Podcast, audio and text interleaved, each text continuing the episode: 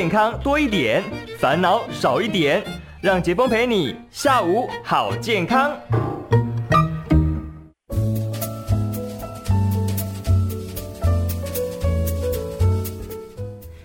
一起下午好健康。今天谁来陪我们一起健康呢？是我们的中国医药大学附设医院台北分院泌尿科的刘英博医师。刘医师你好。啊，各位听众大家午安，大家好。是刘医师，今天我们来聊一聊吼。哎，这个症状呢，我很想问一下，哎，这个症状通常是男生比较多还是女生比较多？呃，男生发好发率比较高，那三比一这样。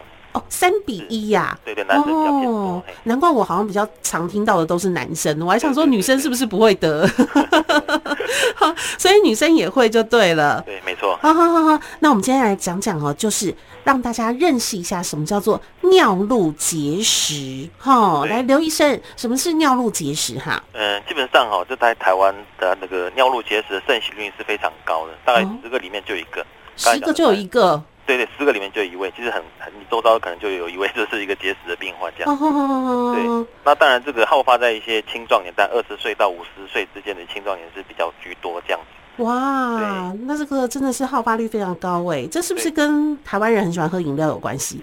其实都 应该都是有关联的，对。对，那大部分这些结石就是在心肾脏可能经过代谢之后呢，那一些尿液中的一些草酸啊或磷酸这种浓度，诶，可能。超过过饱和，就是它没办法溶解之后呢，慢慢聚集形成一个结石这样子。嗯、那随着肾脏啦、输尿管啊，所以排到膀胱去，再会排排掉那个人体之外这样。嗯、那大部分都是含钙，嗯，或者是不含钙这种结石来区分嘛。那含钙就是说一些像草酸钙啦、磷酸钙，所以大部分可能会有一些结石并发，大部分是草酸或磷酸钙，可能占七八成以上这样子。嗯嗯嗯。啊，甚至有少部分人会一些痛风的尿酸结石啦，或者感染性的结石，或者是一些。药物代谢的一些结晶啦、结石，其实也是有可能会碰到这样。哦，所以其实讲起结石的原因可以有很多种。对，没错。但医生，我想问一下哈，那这个结石的位置呢，通常会卡在什么地方？嗯，基本上他刚才讲就是，它主要是在肾脏形成之后呢，它掉到输尿管，那个时候才比较容易会发作、会疼痛啦。卡在那就对了。它比较容易会发现，嗯、因为它比较容易注意到。是。对。那刚才讲说，它这个成分部分，其实我们只是看外观的话，它没办法区分，所以它还是要可能在后续还是会做到一些检查，它才知道说，哎，是哪一种成分这样子。是。嗯，好，那像这个尿路结石哦，会有什么样的症状？你就会知道说啊，有可能是这个得到尿路结石了。因为哈、哦，它掉到输尿管，它才有症状。那往往在肾脏，其实它没有那些。顶多会一点酸痛或血尿的问题。嗯哼。那等掉到，因为输尿管很窄，它等时候掉输尿管的时候会有一些摩擦啦，会肾那个输尿管部分会有一些痉挛啊、疼痛，甚至说呃导导致说一个肾脏积水阻塞的问题的时候，会导致一些剧痛啦、腰酸等等问题。嗯。那有时候会和有一些恶心啊、呕吐啊这种问题的时候，就可能变变得感觉非常不舒服这样子。嗯哼，医生他一定会疼痛吗？还是说他可能只是腰酸恶心？你就会变成以为是别的症状，嗯，大部分都是因为剧痛，可能哎、嗯，可能就诊啊、挂急诊啊或者门诊这种状况是比较常见。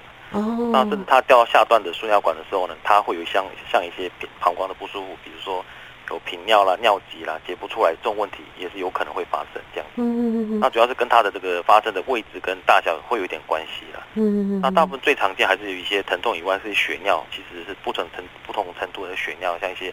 鲜血啦，或者暗红色的一些血，这也是有可能会会合并发生这样。是，哎，那医生，我想问，这个疼痛指数会很高吗？呃，其实，所以因为有些人会疼痛到说比生小孩还要痛嘛，所以其实可见这个剧痛啊，所以有些人哦痛到受不了，在门诊。这个就只能倒在地上都有可能啊，就直接挂急诊了。对对对。哦，所以甚至有些人是抗止那个这个止痛药，可能都没办法压下来，疼痛都是有可能的。嗯嗯，所以真的是朋友们要多多注意耶，这个尿路结石的问题哦。刚刚医师也有讲说，它是好发在二十岁到五十岁之间吗？对对，青壮年这个年纪是最多的。嘿。哦，那医生为什么哈？他这个这个期间为什么会比较容易好发在这个年龄层？就是说，它的原因其实很多啦。就是说，因为刚好你像它，因为它有内外在的因素在。嗯。内在主要是说，可能就是像比如说一些个人体质啦、基因啊、遗传的这种因素，就是本身带着这种的体质。嗯。那所以呢，就有家族史的病人，他的这罹罹患这个结石机会也也可能有两倍到三倍多这样子。嗯，那这种跟你身体原本的一些像一些钙质啦、草酸啦、柠檬酸啦、维他命 D 啦，是，酸在肠道或者是肾脏的代谢可能机能异常有关联啊。所以只要是有某个环节出问题，它就比较容易造成结石。嗯哼，那当然也有一些人是一些代谢疾病，像一些副甲状腺的亢进啊、痛风啊、嗯，糖尿病啦、一些肥胖或者是一些慢性的肠道的一些发炎的话，像一些克隆氏症的肠肠道慢性的发炎，或者是一些做过胃肠胃道的绕道手术的人，他这个结石的病患，刚好也是在这个部分的也相对比较多发现的时候，他结石机会比较高。嗯哼，那当然外在可能是比较呃外在因素比较像天气啦、气候啦、地理因素啊、职业啦，就是像。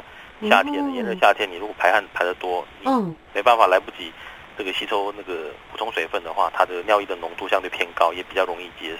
嗯嗯嗯。所以，那这个结石病人啊，其实他因为体质性跟多重因素下，他的其实他复发机会其实相对蛮高的这样子。哦，会复发就对了，对，很容易复发。没错。嗯，我觉得有时候跟生活习惯也有关系，对不对？没错。哦，所以这个夏天的时候，医生是不是提醒大家一下，多喝水，没事没事，多喝水没错。喝水很重要，对不对？没错。哦，好，那目前在这个我们的医学上面，哪一些的检查可以发现到这个尿路结石呢？就是我们基本上我们可以做一些像一些尿尿液的检查，我们可以看到说有没有血尿啦，有没有感染这个部分，第一个是基本检查。嗯。那 X 光我们可以看含钙的一些结石的话，我们就可以从 X 光上看得到。嗯哼哼。那当然，如果说像一些会透光的。像尿酸的结石的话，我们 X 光不见得看得到。嗯，甚至说有些长期是太多的话，其实品质 X 光品质不好，有时候也也没也容易忽略掉，这样子也看不太到。嗯，所以我们会搭配一些像肾脏超音波啦，可以看一些有没有肾结石啊，或者有没有一些肾积水这部分。嗯，那如果说我们要看观察那个管腔里面输尿管啊，这个肾盂的里面的话，我有有时候会安排一些静脉的肾盂摄影，我们叫 IVP 或 IVU 这些检查，来看看管腔内有没有一些病灶这样子。嗯嗯嗯。那如果说太复杂的，或者说啊，可能一些紧急状况，或一些哎，可能怀疑其他的一些问题的时候，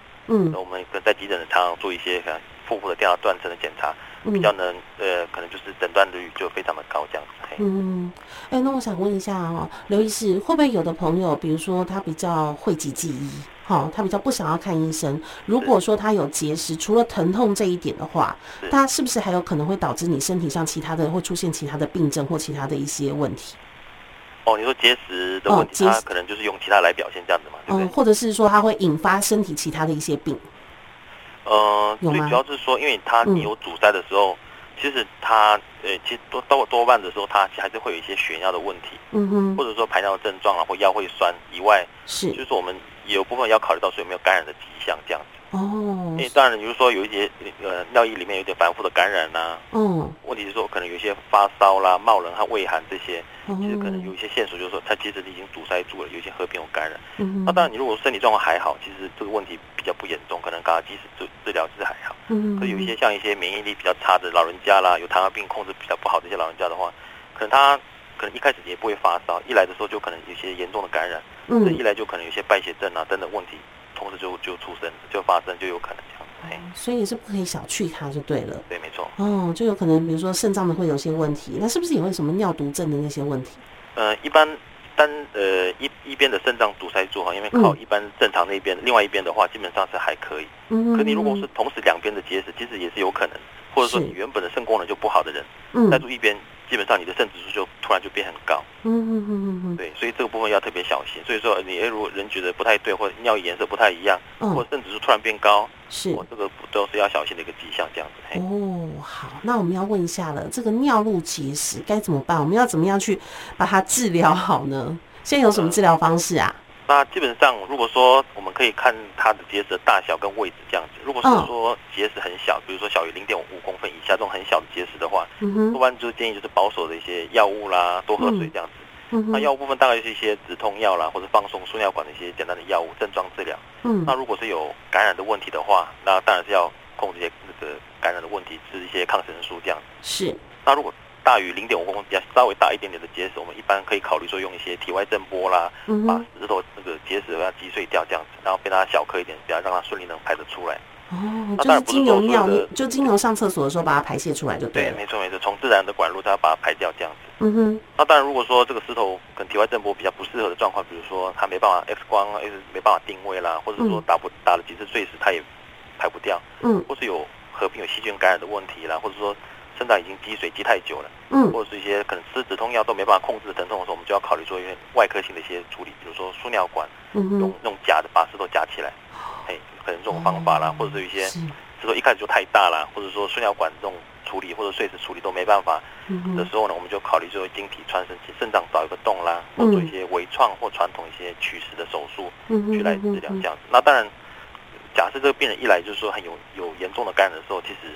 其实你做任何的处理都都有一些败血症的风险嘛，所以说因为这种状况的时候，可能及早做一些引流，当它感染控制下来之后再做处理是比较安全的。嗯，所以朋友们有症状的时候就一定要赶快去看医生，这个很重要哦。对，没错。哦，那医师，那当然大家都不希望得到嘛，对不对？因为得到就是要接下来就是后续治疗的部分了。那我们要怎么样在它还没有发生的时候，我们赶快去做一些预防呢？就是说刚才讲的说，因为有些人其实本身有一些结石的比较高风险的族群，像刚才讲的代谢性的疾病啦，或者慢性疾病，嗯、它本身就结石机会稍微高一些。嗯、那有些人像一些长期卧床啦，或者排尿本身有一些问题，或者反复有一些尿道感染啦，嗯、或一些一些血尿有迹象，就是暗示着你有可能是一些这种泌尿道的问题的时候，要先要要要注意这样子。那摄护腺肥大啦，嗯，男生有些摄护腺肥大或者排尿本身有些问题的人话，他膀胱也比较容易有结石的问题啊。这样这种状况的话，也是要及早就医了。是。对，那一些本身有结石的病人的话，他基本上就建议就是要长期可能有一段时间就稍微要追踪一下，因为他们门诊常常看到一些病人，然后好久哎不见了，然后结石结果掉到输尿管去，再住，其实他没人，他也没有症状，就就摆在那边很久，就发现肾脏已经慢慢的萎缩掉，而只剩一一边的肾脏，其实这种状况其实偶尔会碰到这样。哇，所以还是要时时注意耶。对，嗯，那医生这个我知道，呃，如果可以的话，当然是我们一定要多多补充水分嘛，对不对？让它这个浓度不会让它去结石。那这个每天喝水到底应该要喝多少呢？基本上我们只要呃，他没有心脏或者肾脏的一些负担的问题的话，就是心肺的一些心脏或肾肾脏的一些。比较不好的一些问题的话，嗯，在安全剂量下，我们想还是要适量，可能至少两千到三千 CC 的水分摄取是比较好。是，尿液稀释其实还是可以减少三成的结石的风险，这样。嗯，那是不是不可以憋尿？呃，当然这也是一个部分，对对对。呃，因为很多朋友他可能比如说因为职业的关系，都常常会有一些憋尿的习惯，对不对？对对，当然因为你憋尿跟一些感染啊，嗯、这个跟排尿一些障碍的部分，其实都要要注意部分这样子。嗯，好，那医师最后在饮食的部分有没有什么需要提醒朋友们的？那刚才讲这个水分部分呢，其实当然就是说现在越越来越知道说，哎，其实哪些饮食的习惯会跟这个结石有关联嘛？那喝水部分当然尽量说含糖饮料少，像可乐啦，弄一些碳酸的一些含糖饮料少一点。嗯哼。那就是说有些人会问说啊，钙质可不可以不能摄取太多？嗯。其实钙质你还是要尽量的正常的摄取。是。那不能说太，当然是太多也不行，但是说你太少，就反而会吸收太多草酸的一些。成分反而会结石，嗯嗯对，那些肉肉品部分，像一些红肉啦，其实这样经常用一些植物性的蛋白质取代一些动物性的蛋白，这样，嗯，那盐分不要吃太多，嗯，那含糖的食物啦，甜食也少一点，是，那维他命 C 啦、D 的这些补充的一些部分呢，当然是也不要过度的这个这个摄取，因为你超过两千毫克以上的那种的维他命 C，其实还是增加草酸钙的结石这样。哦，我一直以为都多吃没有关系，喝水排出去就好了。对，不能过度这样子。那那过去的话，提倡就是说一些德蔬饮食啦，或者地中海型饮食。其实这目前看起来，这些就是可能主要是说看蔬果啦、蔬菜这些多一点。那乳制品低乳低脂的乳制品稍微适量的摄取啊，动物性蛋白摄取少一点，重的饮食啊，就是以前看起来就是不只是可以减少这种心血管疾病、糖尿病部分也是可以减少。嗯，后来发现其实对。肾结石其实也是可以改善，这样子也可以减减少它的风险，这样子。哦，好，所以邀请朋友们，哎、欸，医师讲的要听哦，哈，要多多遵守遵，呃，应该遵照医师的这个嘱咐哈。今天非常谢谢我们的中国医药大学附设医院台北分院的泌尿科刘一博医师，谢谢刘医师，好，谢谢谢谢谢谢，谢谢谢谢，拜拜。